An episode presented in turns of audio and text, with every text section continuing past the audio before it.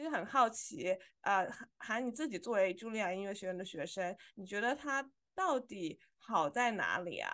在那里读书，其实最令人印象深刻的就是你可以经常见到这些非常有名的人啊，不管是啊，比如说有看见过王羽佳在隔壁练琴啊，或者是马友友从林肯中心走过啊。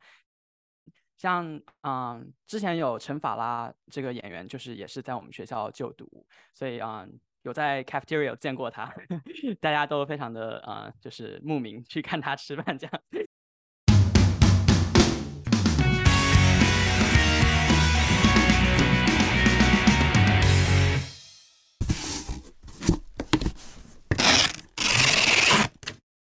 Hello，大家欢迎回来这期阿皮不皮，我是阿水。Hello，大家好，我是兰兰。那想问你，开始前想问一个问题，就你平时听古典音乐吗？偶尔吧，怀孕的时候听了很多海角，但是其实根本就听不懂。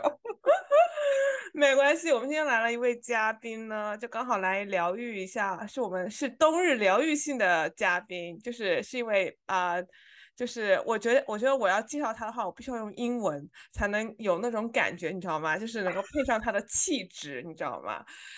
？OK。Ladies and gentlemen, let's welcome international pianist 陈涵。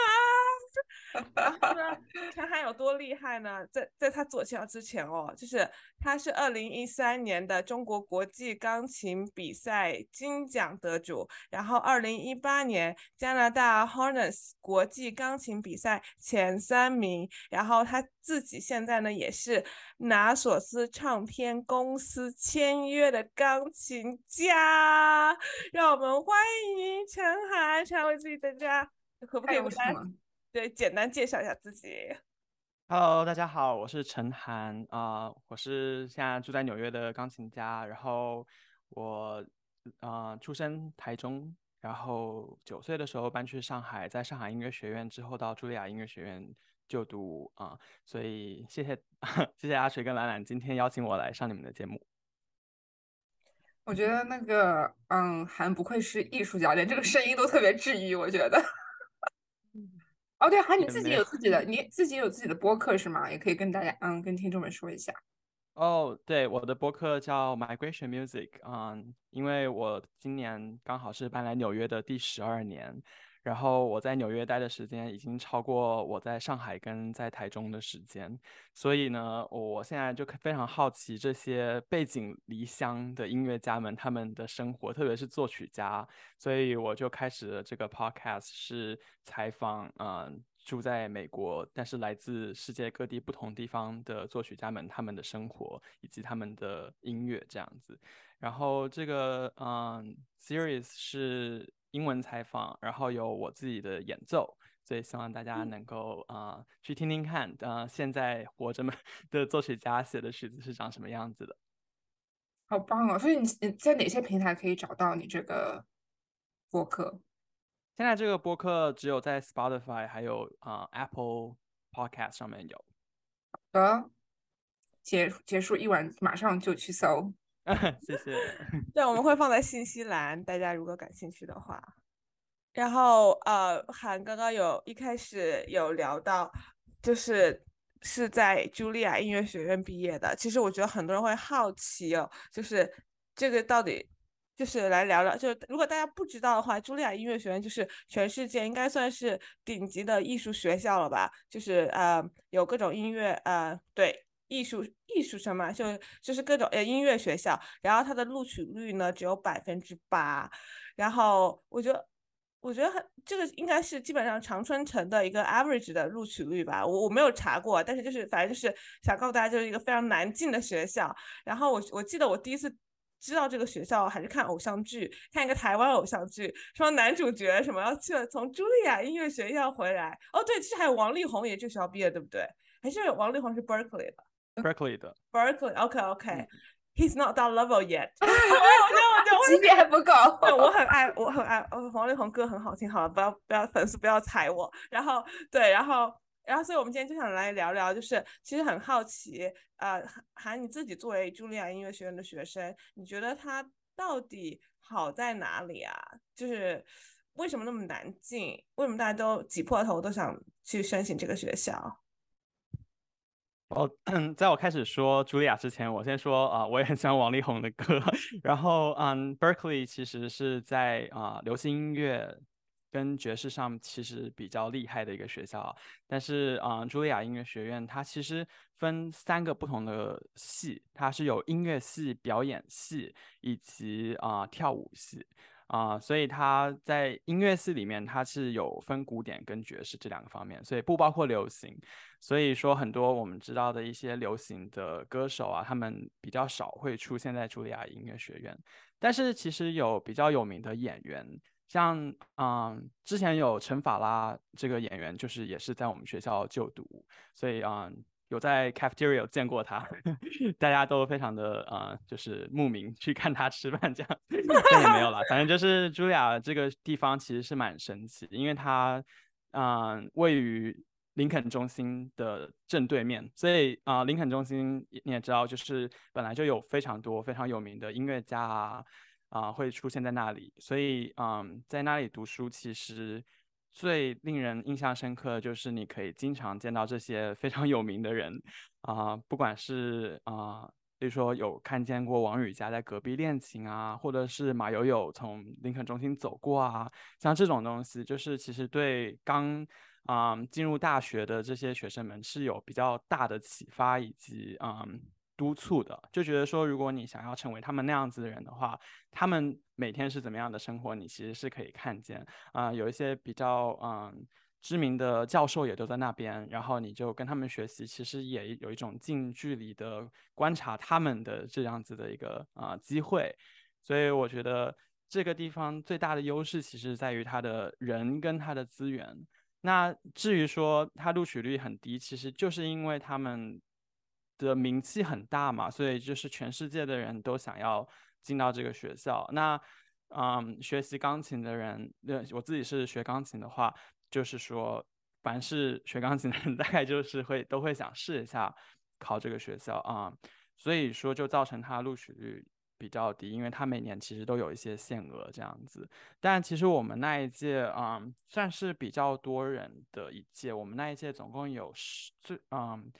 十八个钢琴家，就其实我们还有跟哥伦比亚的一个交换的 program，就是你在哥伦比亚读三年大学，然后来茱莉亚读两年研究所这样子的 program，所以算入全部人的话，大概有十八个钢琴家这样子，嗯，然后确实是来自世界各地的这样的情况，所以啊，结交了还蛮多不同地方的朋友在读书的时候，啊，那我本身是从上海音乐学院考过来的嘛。我是二零一零年来到纽约的，然后那一年刚好是出国留学的高潮 开始吧，应该说是开始出国留学的一个时间段。所以其实我们班上，就是上海音乐学院这个班上就有五个在，还是六个，六个 就已经来到茱莉亚音乐学院，是先后来到茱莉亚音乐学院的这样的情况。所以说呢，就是其实嗯。来自啊上海音乐学院跟中央音乐学院的学生也非常的多，在茱莉亚。我就很好奇啊，so,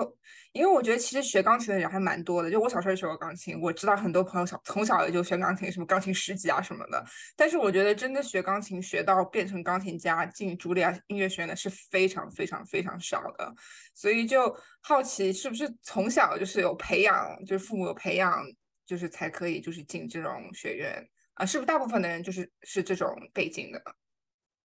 就以我自己的背景来讲的话，我是从三岁就啊，不然 我在说什么？我是从三年级，小学三年级就进到了音乐学院，当时是先在台中的音乐学院，然后后来来到上海音乐学院附小，从小学四年级直到高三都是在音乐学院里面。那其实全世界好像现在只有俄罗斯跟中国。是有这样子全日制的音乐学院，从小学开始，所以他们的啊训练来讲，其实是最强的高强度的训练，其实就有点像是从小要成为运动员的那种训练啊。以我们上学的时间安排来讲的话，我们从我进小学四年级开始，每天其实只有半天的课。假如说中午就放学之后，剩下所有的时间都是在练琴上面。所以这样子来说，其实就是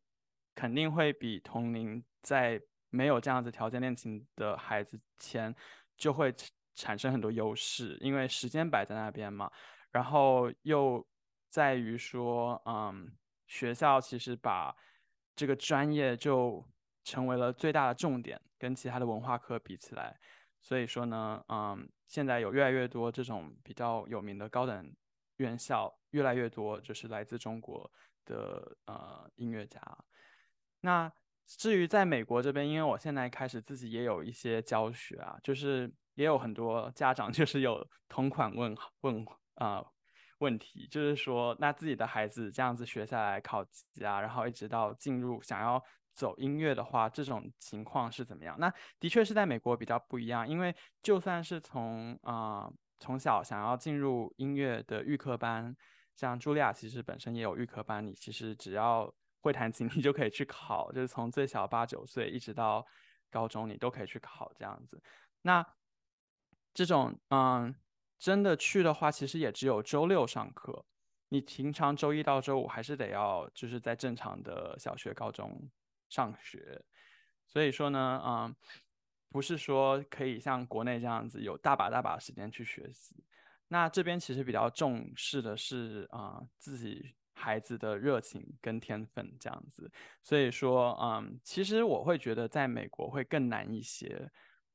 因为时间本来就少嘛，再来就是竞争压力也比较大，所以说如果说是有这方面意愿的话，其实越小决定的话，是会越容易去帮孩子去规划这样子。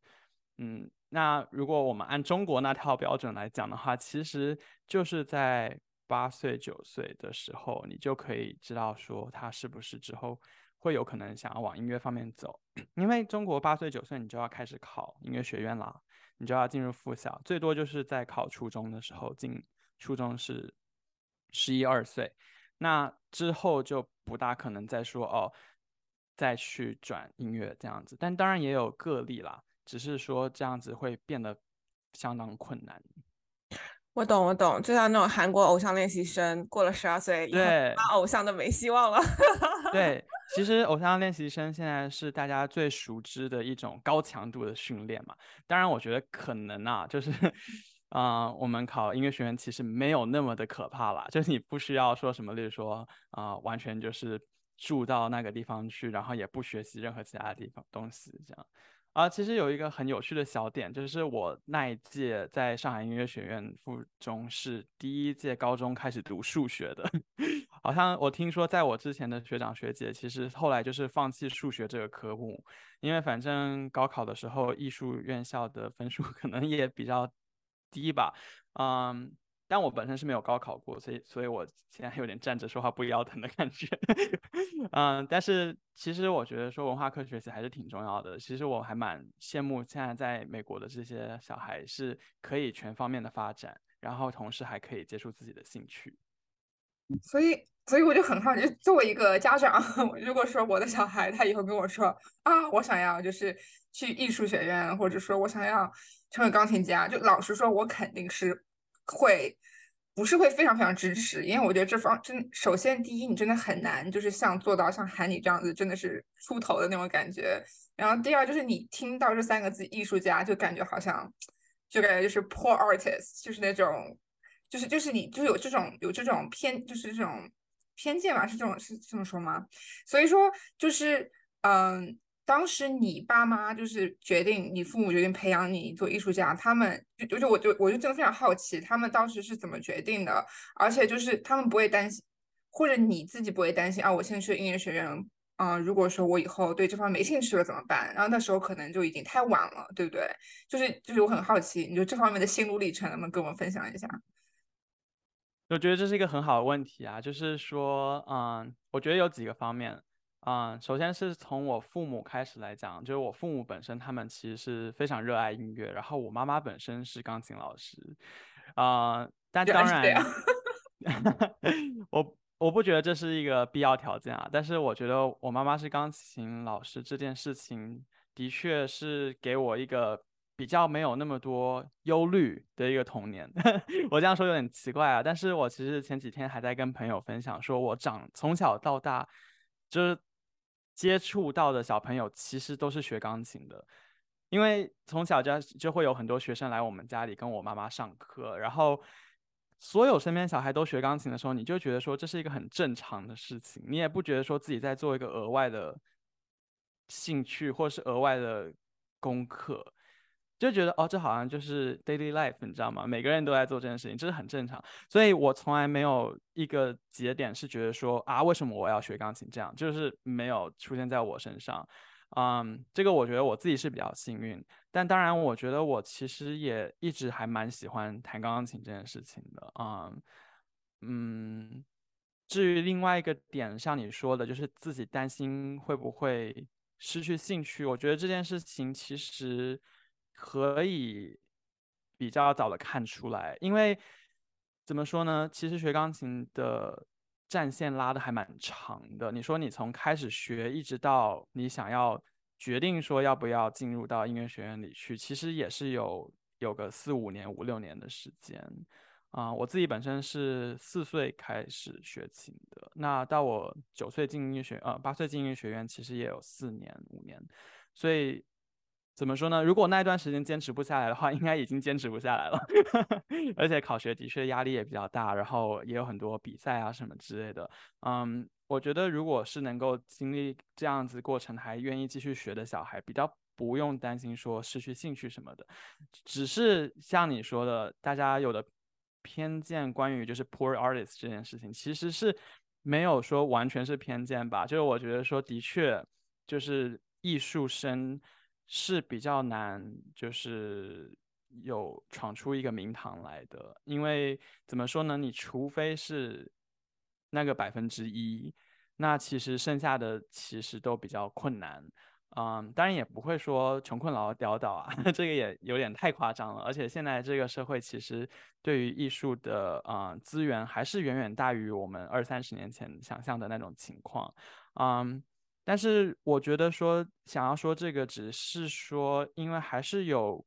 比较趋向功利的家长觉得说，那我如果给自己孩子学钢琴，会不会有一天变成朗朗啊、王羽佳，啊，就会赚非常多钱呐，然后每天在全世界各地跑啊，变成明星这样子？我觉得这个。当然，你可以努力看看啊，但是我觉得还是比较难的。嗯，其实要说一个比较悲伤的现象吧，就是说，嗯，就算是在茱莉亚音乐学院毕业的很多同学，也是有离开音乐这个专业的，去从事从事不同行业也是有，所以并不是说进入到一个最高等的院校去学习艺术，in general 就会成为一个艺术家这样子。所以的确是也可以考虑的点。如果除非是纯粹热爱的话，很难在之后会不后悔 这样的决定吧？我觉得。对的，之前因为之前跟韩在呃想韩的稿子这期主题的时候，其实我还蛮想聊个主题，就是那些学音乐的人后来都去干嘛了。我之之前有跟他讨论过这个问题，好像韩说有有改行的，然后也有去就是教当老师的，然后就是有各种。啊，有各种各样的，对，但其实我不得不说，我觉得茱莉亚音乐学院，不，我是不是一直说它音乐学院？它其实有很多别的科系啊，但是它，嗯，出来的学生在转行这方面好像并没有太大的阻碍，当然，除非是那种就是非常专精的科业啊，但是我。发现就是真的转行的同学们有各种各样不同的路可以走。我听过的有，就是例如说进入政府企业工作的啊，或是也有就是完全重新回到学校读完全不同的专业的啊，啊，就都有可能。我觉得不需要把路想的太窄，这样子。对的。但你刚刚有，但你刚刚有提，就是八九岁的时候就要确定未来。我觉得八九岁的时候，我自己觉得我自己什么都不懂，那感觉好像未来都是爸妈来决定的。感觉那个时候，如果但但是不是其实可以看到你的你在钢琴上的造诣还有天赋，然后来帮你选。就我我自己感觉就是还挺需要勇气的，就是就是回到兰兰说的那个，是啊，小孩子学复弹。但是呢，弹的钢琴弹的有多好，我告诉大家，就是我觉得有认真在听他弹哦。然后我的苹果手表告诉我我在睡觉，但是我真的没有睡着，那我 a hundred percent 那半个小时我都是清醒的。所以就是真的就是很让人放松，就是他弹的啊那个钢琴曲。那那其实我觉得我们聊了这么多，其实还蛮想问韩，就是因为你是钢琴系读到了博士，就是你当时为什么会想选择读博呀？我我先回去说，你其实撑了一个小时，非常不容易。哦，一个小时没有，是真的是真的很放松，就完完全全一个小时，你做的非常的正，我看到。嗯。然后你，我刚刚我想回到那个你说小孩子的，就是那个我觉得我可能说的也有些偏颇，但当然也有一些案例是比较晚决定说要进入音乐学院。我只是说，如果作为老师来讲的话，其实是能够比较早看出来天分这方面的事情啊。那至于他要不要走，以及适不适合走，以及之后想不想走，这个是完全啊不同的话题。就当然也有很多同学其实是很后悔的，就是我可能跟我比较少聊到这方面，但至少我觉得说，嗯，家长。嗯，给小孩这样子一个机会的话，小孩其实是比较不容易后悔的。就比起不做这件事情来讲，我觉得做这件事情还是比较好的。那回到 博士的话，我觉得就可能就得说到比较，嗯，就是你刚刚说也有就进入教学这件事情，但当然就是说我现在也是想要开始往教学这方面走，然后自己也开始有一些教学。的啊活动，那其实现在不管你是在什么专业领域吧，我想如果你想要进院校的话，博士还是挺必要的一个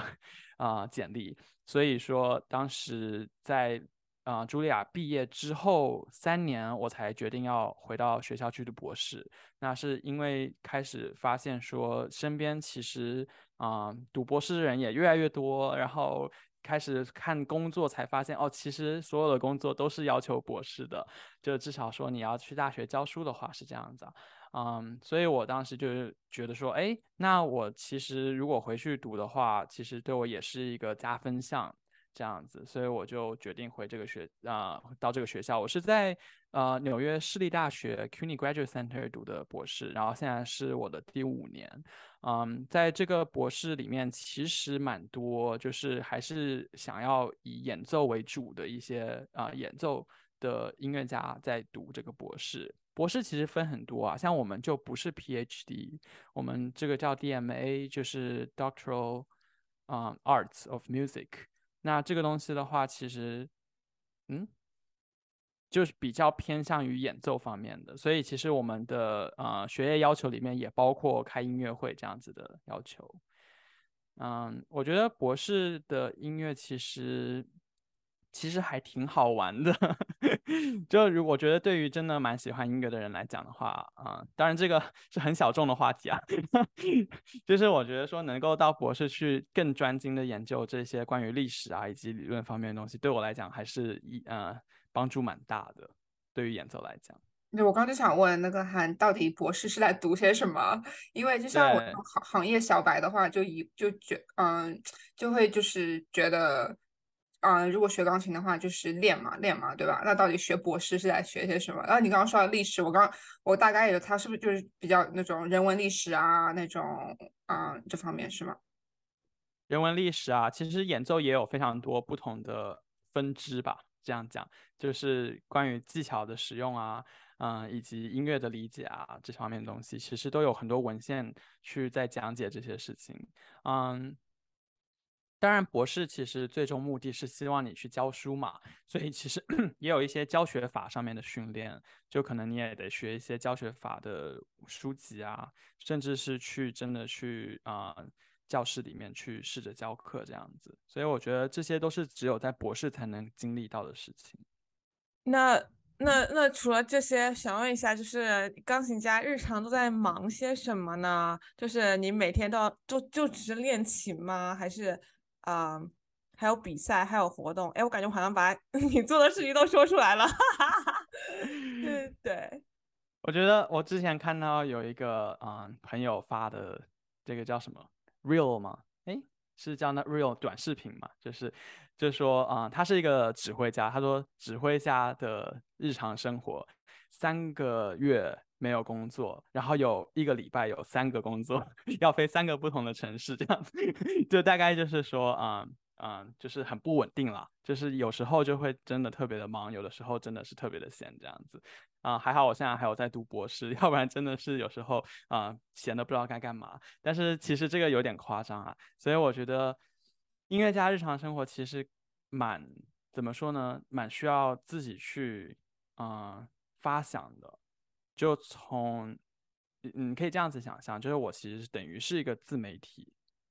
那作为自媒体，你你们应该很清楚，会有很多事情可以做，包括你要开始想自己的包装啊。然后我自己会想说，那我接下来要录音要录什么啊？要把什么东西呈现在我的网站上啊？然后我自己设计网站啊。然后我可能如果有新的东西发布，我要是怎么宣传它呀？我是要有邮件的方式去让大家知道我的最新的活动啊。嗯，然后还有保持联系其实很重要，特别是疫情过后嘛，就是我曾经邀请我去演奏演奏的这些 presenter，我是不是应该啊去跟他们联系啊？然后把我最新演奏的视频发给他们啊？然后或者是说我看看之后有没有什么一些呃 audition 啊，例如说演出的 audition 或者是比赛啊什么之类的，然后。我是不是要去参加？自己要做一个决定，就有点像是 career 规划这样子，说啊，我是不是要去参加这样这样这样的活动？然后如果我要去参加，我要怎么去准备啊？嗯，其实对于我现在这个阶段的音乐家来讲，我觉得其实演奏什么曲目是一个最大的挑战。嗯。因为开始录播课之前，你们有讲说想要问我什么啊？冬天听什么 钢琴曲很适合什么之类的。其实选择曲目的确是一个非常大的难题，然后其实也是，呃，你在院校里读书，特别是我在读博士的时候，非常需要研究的一个话题啊。就这其实是一个很深很深的话题。就作为作为古典音乐来讲，因为流行音乐你可能是喜欢那个人嘛，然后他自己有自己的曲子，然后也有人为他量身定做，然后他可能会出新专辑，你就听他新专辑的歌就好这样子。但是古典音乐的曲子都是已经写好的，至少说，如果我们要讲说纯粹古典的话，那你弹什么其实就会变成你这个演奏家的一个 image。嗯。就有点像是，如果你是一个演话剧的人，你只演莎士比亚的话剧的话，以及你是会去上演就是音乐剧的话，或是你会去演电影的话，这完全都是完全不同的路来走。那你想要成为什么样子的演员，或你想成为什么样子的音乐家，跟你做的内容其实就有很大的关系。这样子，那我自己其实是现在比较不同的两个世界里面，其实我是还有在做非常纯古典的东西，就例如说我之后。会在林肯中心进行我的首演，然后我会演奏莫扎特的钢琴协奏曲，啊，那莫扎特就是很古典嘛，那这个就不用多说。然后，但是同时我的我的播客是完全纯粹专注在还活着的作曲家上面，那这个完全就是不同的领域，就有点像是啊比较新潮的一些音乐理念这样子。所以在这两个不同的世界里面，我都还在尝试着说什么样是。最适合我自己这样个人的一个呈现的方式，就例如说，我在坐下来开自己的独奏会的话，我是要选择更多还活着的作曲家呢，还是更多以前比较经典的作品？这都是会需要去思考的。那其实讲到古典音乐，跟我们刚刚博士学历史来讲，就是说学历史是为什么？那你们应该 都可以猜到，说历史其实是。有独裁的存在，历史书上写的那什么重要就是什么重要。但是我们作为还活着的人，其实就是要去更多挖掘说我们已经遗忘的，或者是说被大家忽略的一些作品。那我们是要再去研究他们，看他们还有没有值得被拿出来讨论的范畴，或者是说有一些作品已经被大家弄得滚瓜烂熟，但其实。没，还有更多可以挖掘的东西在里面有没有？这是我们去研究的一些课题，这样子。所以我可能没办法真的给你们一些冬日钢琴曲的推荐啊，但是，嗯，但是我自己的话可能会还是去思考一下，我自己要弹一些什么比较重要，这样子。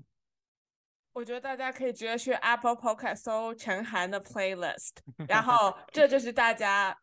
我们非常喜爱观众。观众朋友们喜欢雅痞不痞，观众朋友们冬日什么那个呃钢琴曲可以分享给大家，因为我觉得很有意思的一点是，每次听韩演奏，他会如果他有时间的话，就是他会跟我们讲这个曲子的背景。这个钢琴家当时写这个作品的时候经历了什么？然后这是让我自己对古典音乐有一个重新的了解。就是我觉得哇，我听一首曲子，我只是听它，然后我觉得它对我的情绪有一定的安抚的作用。但是他演奏的时候，就听完他也跟就跟他相处之后，发现哦，原来有那么多故事。打比方，我记得最有名的、最有意思一个 fun fact 就是贝多芬是一个富二代，是吗？还是还是哪一任钢琴家还？Correct me，就是纠正一下，我就让我觉得哎，好有意思哦，原来这个钢琴家是这样子的，然后或者说对，就是很多故事嘛，就我觉得还挺有意思的。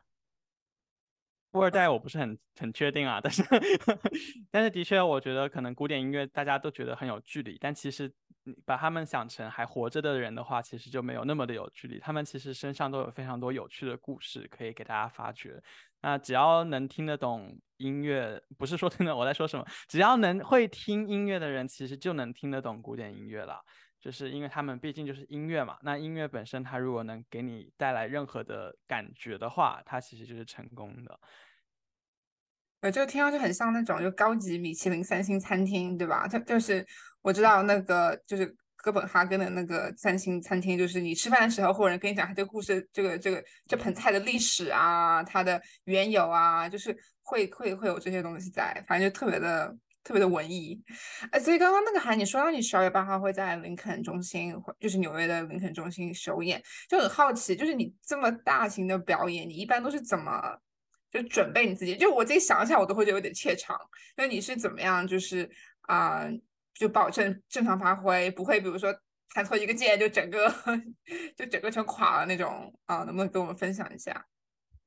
对，像这场音乐会可能对于我是属于比较重要的音乐会。那我其实是在七月就接到了这个邀请去演演奏。那七月到十二月这段时间，我就是会开始。先是学习这首曲子啊，因为这首曲子对我来讲是一个全新的曲子，然后之前也没有练习过，那我可能就先把它练下来啊，然后之后可能就会有包括想弹给一些老师听啊，然后自己也做一些啊，就是在家里的练习，例如说会像之前有邀请阿水来听我弹琴，就是因为需要练习一下在观众面前表演是什么样的状态啊。啊，然后这些状态再让我进行更多的调整啊，这些都是必不可少的。我觉得对于我来讲，就是在大型演奏之前，能够自己先在私下演奏个两三遍，对我来讲是最有帮助的啊。因为你在有人跟没有人的状态下，肯定是会不一样的。那台上给你的那种啊怯场的感觉，我其实。也是觉得说是让你兴奋的原因，就是因为你很兴奋，你才会怯场，是你真的很期待这一场音乐会，你才会怯场。但我觉得说，就是在有一点怯场跟兴奋的状态下面，其实发挥的会更好一些，你会更有更多肾上腺素，然后就是会有更多的表现在啊。那当然就是。不是不要太兴奋，就是完全忘掉自己，那 那是最好的。对，但是嗯，我自己其实也有一点一些蛮奇怪的癖好，就在上台之前，就例如说我很喜欢吃半根香蕉，然后我绝对不会坐下来，然后我一定会到处走来走去，就是这些是一些小的习惯，就是确保我在上台的时候是完全能够在啊完整的状态里面。那你表演的时候，你脑子里都在想什么呢？就真正表演的时候，我觉得真正表演的时候，其实蛮难控制自己的思绪的。就我可能会想我在谈的东西，我有可能会想等一下要去哪里 party，就各种可能性都有啊。我觉得并没有说一定要想些什么，但就是当下的那个状态，你会想到什么，就会有可能是什么。嗯，我记得还蛮清楚，就是我以前在上海的钢琴老师就跟我讲，他说你如果在弹琴的时候多想想，你等一下有要吃什么好吃的，可能会发挥的更好一些。比起你在那边担心下一个小节是什么音会好很多。嗯，那个还有很好奇的一点就是，刚刚那个韩你说，其实古典音乐很多都是曲子是已经做好的，那你去弹的时候就是。就比如说十个人都弹这个曲子，你怎么样让自己 stand out？就是怎么样把自做成你自己的这个 version 啊？能不能跟我们分享？因为因为我因因为我一直很好奇，因为我这人可能因为嗯文艺方面这个那个细胞不是很好，因为有些时候我听音乐，我觉得都差不多。那为什么一个人会比另外一个人有名？对不对？嗯，就是会有这方面的思考。我觉得我很想要想一个比较恰当的比喻啊。啊，我不知道这个比喻会不会足够恰当，但可能就例如说是同样的一个啊神话好了，例如说是一个希腊神话，那所有的人都是一样的，但是不同的作家写出来的故事，可能就是会稍稍有些不同。那可能故事情节都是一样的，可是就是说的方法以及他可能用了措辞或什么的，其实都会影响到这个作品给人的观感。那。当然，古典音乐我们所追求的就是越像谱上写的样子，当然是越好的。但谱上毕竟是给你一个啊蓝图，那你至于怎么样把它呈现出来，其实还是有蛮多不同的方式的。但当然没有办法像是说，例如说古典音乐做啊完全不同的诠释是比较困难的，嗯。但是这其实也是一个蛮有趣的话题，就是因为如果你说我们拿六十年前的录音跟现在来比的话，其实也是有蛮大的差别，不不管是在速度上面，或者是音色上面，或者是演奏方法上面，其实都有蛮大的差别。但当然也有就是现在比较潮流的 呃演奏方法，那这些东西都是蛮多可以被探讨的空间。那至于我自己在去做这样诠释的时候，其实是一个很长期的培养啊，包括我平常听的音乐啊，以及我自己喜欢的钢琴家，以及我自己练琴的方式，都会影响到我诠释。嗯，这其实是一个蛮困难的事情，因为像我这样子，在 怎么说呢？因为我自己已经没有每周固定的钢琴课了。所以等于就是我自己一直在练习的这样的情况下，其实蛮难跳出自己的思维的，因为我自己就是我自己嘛。那只有在给自己不同的刺激下，你才有可能会走出舒适区，然后去尝试不同的事情。所以我觉得现在对于我来讲，去听不同的人弹琴，去音乐会，或者是嗯，在找不同的老师上课，我觉得其实都是还蛮重要的。嗯。当然，找老师上课这件事情，大家听起来感觉好像说，哎，就已经学这么久，你还需要老师教吗？但你其实就直接可以想，你如果是要去奥运会的话，那你肯定是需要教练的。你不可能就自己在那边练习长跑，你就跑跑跑，或者你就自己练习游泳，就自己游游游，没有一个教练在旁边，是永远不可能去达到更好的标准以及更准确的练习这样子。啊，我觉得你们好像真的自律非常重要。就像朗朗好像有说过，他不能一天不碰琴，然后不碰他就难受啊。感觉我们看到你们在台上的可能一个小时的表演，可能是你们好几年就这样训练出来，然后才有的那种演奏成果。嗯，respect，respect。然后，然后今天很感谢韩来，我们家韩就是。待会儿就是要赶着要走，然后，然后我们就问，就 wrap up 一下，问最后一个问题，就是如果今天，呃，只有一句话，然后你觉得可，呃，我们听众可以记住的话，然后会是什么呢？那应该就是刚刚说的，如果你听。你能听音乐的话，你就能听懂古典音乐，因为古典音乐我觉得其实没有那么大，没有那么高的标准，没有那么多你需要知道的东西，你只要去坐下来听，你就能听到你自己的理解，所以不要害怕古典音乐，然后大家冬天的时候多听点古典音乐吧。对我，我觉得这个我可以。我是个古典音乐白痴，就是音音乐白痴 in general。虽然我之前学过钢琴，但是呢，呃，我觉得就是好像韩给我讲了一些故事之后，会让我更容易去理解这首曲子，更带入。我觉得这个方法还是有让我稍微的，就是愿意去听古典音乐，因为我觉得这故事很有趣，然后我就会很想知道啊，这个曲子是什么样子的。嗯，然后希望今天的这期节目对大家有收获。然后韩在十二月八号，如果大家在纽约的话，然后可以买票哦，然后去林肯中心看他的演奏会。同时呢，然后大家喜欢韩的话呢，不喜欢他的话也可以，就是收去订阅他的频道。然后呃，只要你喜欢古典音乐的话，然后你都会有很多收获。因为我自己听了第一期嘛，我觉得 very good，我就在这里不剧透了，大家就直接去看去听。他的他的那些播客，而且他也不是很长，对吧？就是所以不会耽误大家很多时间。谢谢你们邀请我来，呃非常感谢韩那个周末，嗯，百忙之中抽空来我们小作坊做做嘉宾，嗯，真的非常感谢。好的，那我们会把所有的信息全部都放在信息栏，感谢大家的收听，我们下期见，我们下期再见，拜拜，拜拜。